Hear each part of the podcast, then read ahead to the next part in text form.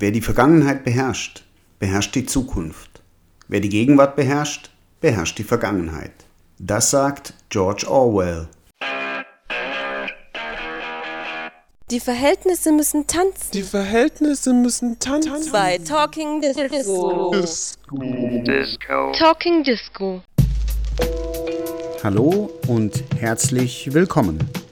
Mit diesem Podcast möchten wir in regelmäßigen Abständen über aktuelle und grundsätzliche Themen informieren. Dabei wollen wir die Sichtweise von Kommunistinnen und Kommunisten auf die Welt sowie das tägliche Leben und Erleben darstellen. Am besten, ihr abonniert den Podcast, denn ihr wisst ja, wer hat, der kann und wer hat, dem wird in diesem System gegeben. Also hereinspaziert und mitgemacht. Herzlich willkommen zum zweiten Teil Thema Zensur. Hannes Hofbauer aus Wien hat ein Buch mit dem Titel Zensur, Publikationsverbote im Spiegel der Geschichte vom kirchlichen Index zur YouTube-Löschung geschrieben. In der letzten Folge haben wir etwas über die Geschichte der Zensur erfahren. Diese Folge befasst sich mit der Zensur im 21. Jahrhundert und dabei geht es vor allem um Zensur im digitalen Raum.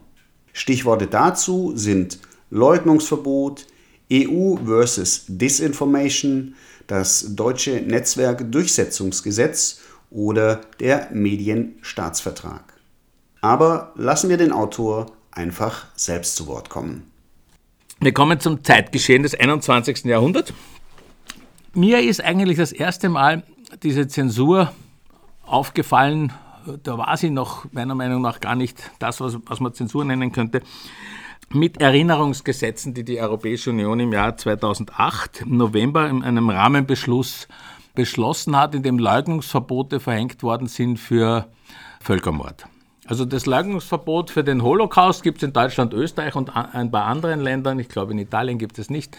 Das äh, hat sich mir erklärt und auch verständlich gemacht durch die Einzigartigkeit dieser Judenvernichtung. So ähnlich hat jetzt die Europäische Union im Jahr 2008 gemeint, alles, was in irgendeiner Form, wer immer definiert als Völkermord, darf nicht geleugnet werden. Bei, der, bei Strafe von den und den Gesetzen, die ja dann national umgesetzt werden müssen. 2013 ist das in Kraft getreten und erst im Oktober letzten Jahres hat die Bundes also Deutschland äh, das verschärft, indem nicht mehr jetzt ein internationaler Gerichtshof feststellt, ob was ein Völkermord war oder nicht, was auch komisch ist, dass ein Gerichtshof sozusagen eine historische Tatsache definiert und dann müssen sich alle dran halten. Also finde ich eigentlich unwürdig einer, einer offenen Gesellschaft sondern in Deutschland ist es jetzt möglich, ein, ein, als, als Völkermordleugner unter Anklage gestellt zu werden, wenn man einen Völkermord leugnet, den irgendein Richter als, solch, als solcher definiert. Das kann morgen sein der russische Angriff auf die Ukraine, übermorgen zurückblickend auf die Darfur-Geschichte oder auf Armenien oder was immer. Ja? Und das sind doch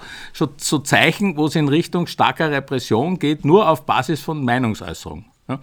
Das ist jetzt für mich zumindest das Erweckungserlebnis gewesen 2008, wie ich dieses Gesetz gesehen habe.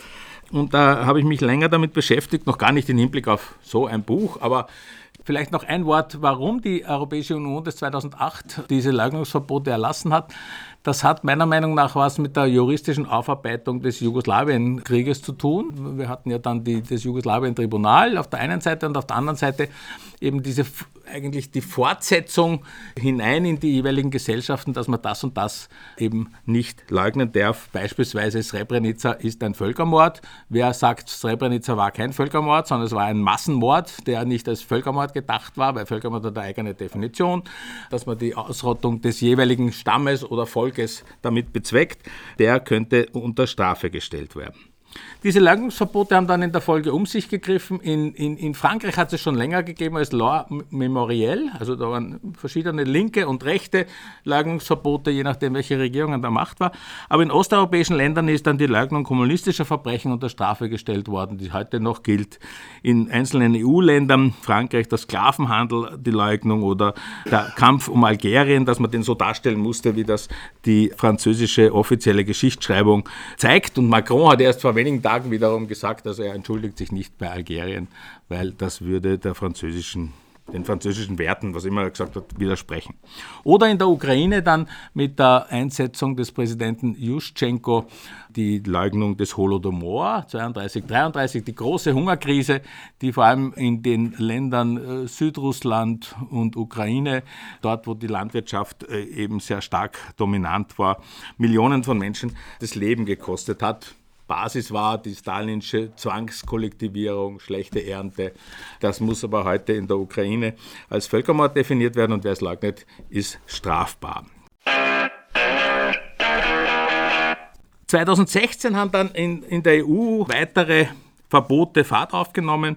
Im November 2016, ich bin sicher, der, es erinnert sich fast jeder oder jeder in diesem Raum daran, hat die EU eine Resolution beschlossen gegen russische und islamistische Umtriebe. Ich zitiere, das war dann schon sehr eindeutig, also 2016, propagandistischer Druck auf die EU von Seiten Russlands und islamischer Terroristen wächst ständig.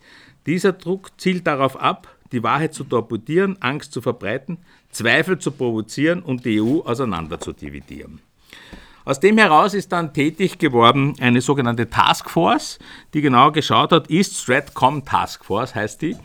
2015 äh, schon in Gründungsphase mit diesem äh, EU-Parlamentsresolution wurde das dann sozusagen allgemein bekannt wo es um die Durchsetzung der eigenen Diskurshegemonie im geopolitischen Ringen schon um die Ukraine geht. Wir erinnern uns 2014 der Maidan, da ist es schon äh, sichtbar gewesen, dass es zwei unterschiedliche Erzählungen gibt, was dort passiert ist, wie stark der Wechsel der Regierung von äh, Janukowitsch auf dann Poroschenko mit einem Zwischenspiel, wie stark der verfassungswidrig war. Manche sagen, es war ein Putsch ja, oder auch nicht. Und diese Debatte wurde eben im Westen, in der Europäischen Union insbesondere, von Anfang an versucht, nur eine Erzählung zuzulassen. Dem Erstarken russischer Medien ist, äh, war in dem Zusammenhang, der war spürbar. Viele von uns werden sich damals angesehen haben, was auf dem Maidan passiert ist, dass auch Polizisten der ukrainischen Streitkräfte oder Spezialtruppen mit Molotow-Cocktails beworfen worden sind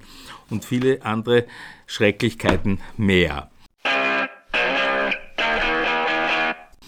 Da jetzt will ich noch die Instrumente zur Bekämpfung dieser missliebigen und gefährlichen Meinungen, die die EU als solche einschätzt, kurz kursorisch aufzählen. Da geht es jetzt immer um diese eine Geschichte der Erzählung, wie man äh, die ukrainische Frage einschätzt.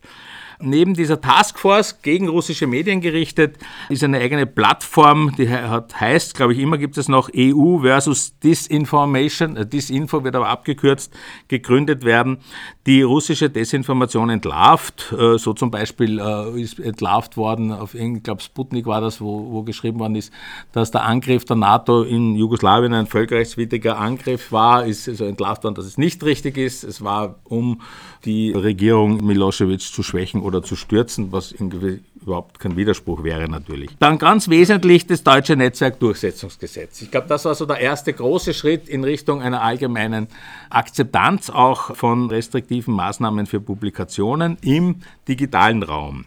Seit 1.10.2017 in Kraft äh, hat es eigentlich äh, im Visier Hasskriminalität und Desinformation. Und äh, sozusagen der Ablauf ist folgender. Deutschland, das ist ein deutsches Gesetz, schreibt äh, den großen Internetkonzernen Facebook, YouTube, Twitter, Instagram und Co. vor, dass sie auf Basis dieses Netzwerkdurchsetzungsgesetzes verpflichtet sind, Inhalte zu screenen und zu löschen und wenn dem nicht so ist, große Strafandrohungen drohen. Damit einher geht im Prinzip auch eine Privatisierung einer Rechtsauslegung, weil eigentlich wäre das ein, ein absolut wichtiger staatlicher, wäre es absolut notwendig, dass es, dass es dem Staat anheimgestellt ist, zu sagen, was ist jetzt erlaubt und was ist nicht erlaubt, wenn man schon in diese Richtung spricht. Nein, der deutsche Staat meint, er, ihm ist es zu viel. Er, er übergibt es quasi diesen großen Silicon Valley-Konzernen und die müssen sich jetzt darum kümmern. Die haben am Anfang sehr stark protestiert und wollten das überhaupt nicht, sind aber dann, glaube ich, draufgekommen, dass es in der Türkei auch geht. Ja? Also warum soll man nicht in Deutschland auch dieselbe Strategie fahren, dass man das, was dort nicht gewünscht ist, entsprechend löschen?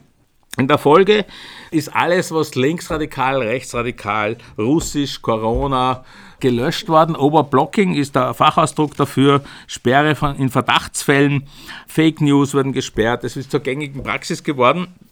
In den meisten Fällen via politischem Algorithmus. Millionenfache Inhalte wurden gelöscht. Das Deutsche Netzwerkdurchsetzungsgesetz war der Auftakt dafür, das kann ich sagen, äh, nach meinen äh, Recherchen. Die EU hat nachgezogen im Oktober 2018 mit dem Verhaltenskodex zur Bekämpfung von Desinformation. Also auch immer noch vor den Corona-Maßnahmen nur in Erinnerung gerufen. Unter dieser Vorgabe hat dann Google seine Suchmaschine umgestellt und dann haben diese großen Konzerne auch so halbjährlich, manche sogar monatlich so äh, Ergebnisse publiziert, wo sie sich damit brüsten, was nicht alles jetzt gelöscht wurde auf Basis dieser Gesetze und wie brav sie sind. Ja, also im, im ersten Halbjahr 2020 waren das 155 Millionen Faktenprüferwarnungen und Millionen von Löschungen zum Beispiel. Ja. Im November 2020, jetzt sind wir schon in der Corona-Zeit, erhöht dann wiederum Deutschland die Schlagzahl gegen die Zensurmaschine mit dem sogenannten Medienstaatsvertrag. Das ist ein Kontrollinstrument, der eigens für digitale Medien ins Leben gerufen wurde, für Telemedien, wie es dort heißt, und dort natürlich gegen kritische Stimmen gebraucht wird, wiewohl er nicht nur gegen kritische Stimmen äh, gemacht wurde. Äh, warum für, für, die digitale Welt? Für die Printwelt gibt es äh, sowas ähnliches, das ist der Presserat, den kennen wir alle. Der ist aber eine private Initiative, die vor 65 Jahren von den großen Verlegern der Printmedien geschaffen worden ist, um damals einem Zensurgesetz, das in Planung war, zuvorzukommen. Und sie gesagt haben, nein, wir kontrollieren das selber. Und das wurde damals akzeptiert. Heute ist der Staat selbst, der diesen Medienstaatsvertrag äh, geschaffen hat und äh, nicht mehr eine selbstregulierende Organisation wie in der Printwelt. Er wird in allen 16 Bundesländern exekutiert, dieser Medienstaatsvertrag, und ich zitiere aus einem seiner Paragraphen, weil da schon das Richtung Orwell dann geht. Da heißt es 15. September 2020.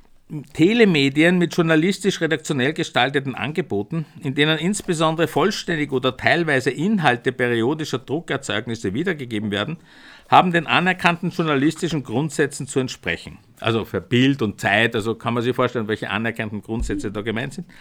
Gleiches gilt für andere geschäftsmäßig angebotene journalistisch-redaktionell gestaltete Telemedien. Nachrichten sind vom Anbieter vor ihrer Verbreitung mit der nach den Umständen gebotenen Sorgfalt auf Inhalt, Herkunft und Wahrheit zu prüfen. Also wir haben ein Gesetz in Deutschland, das, den Medienstaatsvertrag, der den einzelnen Plattformen vorschreibt, alles, was bei ihnen aufscheint, ob Bild oder Ton oder Text, muss geprüft werden, ob es wahr wäre. Das ist, finde ich, schon sehr stark an dem Orwellschen Wahrheitsministerium angelehnt oder in diese Richtung gehend. Im Großen und Ganzen sind es in unserer Zeit zwei inhaltliche Bereiche, die der Zensur im digitalen Raum, das sage ich immer dazu, anheimfallen. Das ist eben die Frage der russischen Erzählung auf die Welt, insbesondere auf die Ukraine, und die äh, Kritik an den Corona-Maßnahmen. Der Kampf des Westens gegen die russisch finanzierten Medien, zu dem will ich jetzt noch ein bisschen genauer ausholen. Sie wissen alle, dass es RT eigentlich in allen Sprachen, in allen größeren Sprachen existiert. 2005 war die englische Fassung aufgelegt, später dann äh, Spanisch, Arabisch, Deutsch kam 2014 erst dazu. Die russischen Medienmacher haben sehr geschickt verstanden, den grassierenden Vertrauensverlust der hiesigen Medien und der Politik zu nutzen, in ihrer propagandistischen Art.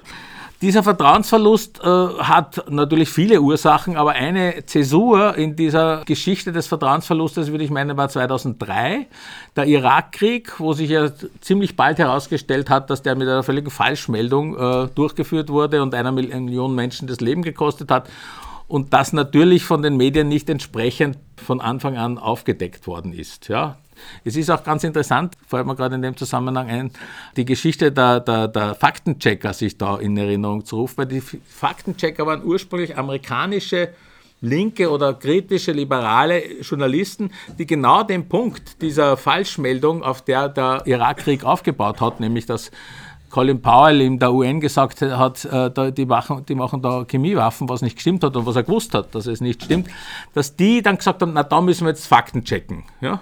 Und mittlerweile sind die Faktenchecker quasi die, umgedreht worden. Michael Mayen, also Medienwissenschaftler, spricht davon, dass sie sozusagen gekapert worden sind vom Kapital, das andere Interessen hat.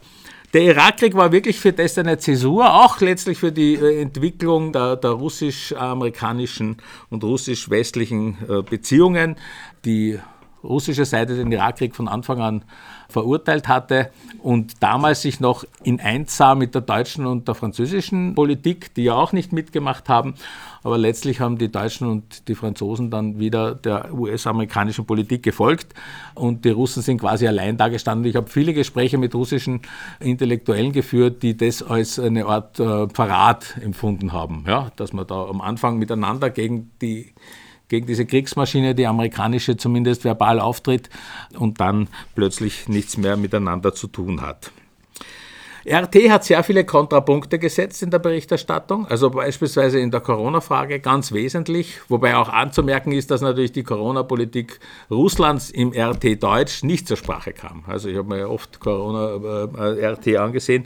Das war nicht das Thema. Es ging um die deutsche Politik gegenüber dem Virus.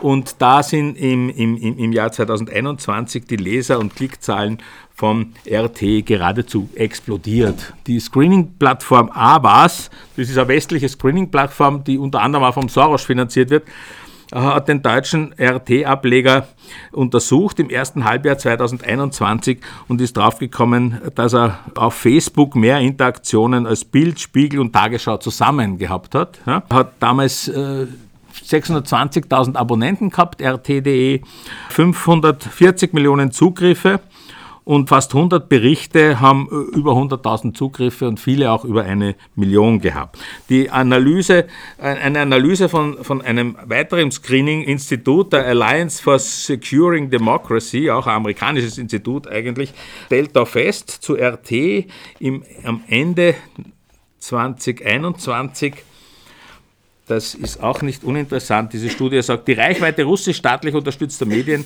kann gar nicht hoch genug eingeschätzt werden. RT Deutsch, der bedeutendste deutschsprachige staatlich unterstützt, russisch unterstützte Nachrichtensender, übertrifft in seiner Online-Reichweite die deutschen Medienangebote. Im vergangenen Jahr hat sich RT Deutsch zu einem der wichtigsten Nachrichtenkonten auf Facebook entwickelt. Die Taten von CrowdTangle zeigen, dass die Seite von RT Deutsch in den letzten zwölf Monaten eines der höchsten Follower-Wachstumsraten, nämlich 20% aufwies und die meisten Interaktionen aller erfassten Kanäle generierte. Einschließlich etablierter deutscher Medienkonten wie Bild, Süddeutsche, Tagesschau und Spiegel. Also in dieser Situation hat angefangen äh, gegen RT zu kampanisieren, Spiegel in erster Front. Und der Spiegel hat dann zum Beispiel gemeint, dass RT eine Plattform für Querdenker und Kreml-Fans vom linken und rechten Rand sei. Und dieser Rand wurde eben immer stärker und insofern musste etwas passieren. Und YouTube war die erste große Plattform, die bereits am 21.09. 2021 RT vom Netz genommen hat und da war dann ein schwarzer Bildschirm und äh, dort ist dann gestanden, Verstoß gegen Gemeinschaftsregeln oder gegen die Richtlinien zu medizinischer Fehlinformation zu Covid-19. RT hat sich davon eigentlich nicht beeindrucken lassen, hat weitergemacht und ist auf Vollprogramm gegangen und mit einer serbischen Lizenz, weil weder Deutschland noch Luxemburg eine Lizenz gegeben haben und ist dann umso heftiger von der Medien Anstalt Berlin-Brandenburg. Das ist die Einrichtung des Medienstaatsvertrages für Berlin, weil ja RT in Berlin ansässig war, RT Deutsch attackiert worden und auf Betreiben dieser Medienanstalt Berlin-Brandenburg ist dann der Infrastrukturriese Eutelsat, eine französische Gruppe, die insgesamt 39 Satelliten über Europa kreisen lässt mit 6000 Programmen, unter anderem eben auch RT Deutsch, ist dann gezwungen worden, RT Deutsch vom Orbit zu nehmen. RT hat weiter versucht, eine Senderlizenz zu bekommen, ist nicht gelungen und eben am 2. Februar 2022 ist dann das offizielle Schreiben der deutschen Behörden an RT gekommen, Sendeverbot. Das war drei Wochen vor dem Einmarsch Russlands in die Ukraine. Dann die Frage, wo Zensur richtig ist. Also bei mir geht es um, um, um Strafrecht, Tatstrafrecht. Ja? Also wo wer zum Mord aufruft oder was weiß ich, zu irgendeinem Verbrechen, das wird zensuriert, das darf nicht veröffentlicht werden. Aber meine ganze Rede oder mein Verständnis von dem, wie, wie ich die Sache angehe, ist Meinung, Öffn Frei Pressefreiheit, Meinungsfreiheit. Ja? Im, Im Sinne, weil für das, für das andere gibt es ja eben das Strafrecht. Ja? Da brauche ich keine, äh, keine weitere Sache. Da kann ich, wenn der aufruft, irgendwen zu ermorden, dann ist er dran. Ja? Also, weil das ist verboten. Und das soll auch so sein. Also, Während, äh, wenn die dümmsten Vorschläge kommen um irgendwas rum, Corona und Verschwörung und immer, muss es die Gesellschaft aushalten, sage ich. Ja? Weil, weil sonst, äh, der Dümmste wird vielleicht noch von uns gesagt, okay, der ist dumm und vielleicht noch rechts. Na, weg mit der Meinung. Ja? Aber das geht ja dann weiter. Ja? Also, hört, wo hört es auf? Ja? Also, Insofern würde ich da nur das Strafrecht als Linie ziehen, wo sozusagen Verbote Platz greifen sollten. Die gute Botschaft noch zum Schluss, damit wir nicht traurig gehen. Zensur wird immer umgangen. Es ist ein Schwächezeichen und heute wechselt die Gegenöffentlichkeit von Facebook, YouTube, Twitter eben auf andere Plattformen weil man kann natürlich die freie Meinung unterdrücken, aber durch Kreativität der Menschen, also der sowohl der Hersteller wie der Konsumenten oder auch zusammen, wird es immer wieder umgangen. Das war doch ein gutes und gelungenes Schlusswort. Vielen Dank für die Aufmerksamkeit. In der nächsten Folge hoffen wir ein Gespräch mit Mitarbeiterinnen der chinesischen Botschaft führen zu können. Bis dahin, gehabt euch wohl und nicht unterkriegen lassen. Die Verhältnisse müssen tanzen. Die Verhältnisse müssen tanzen. Bei Talking Disco. Disco. Talking Disco.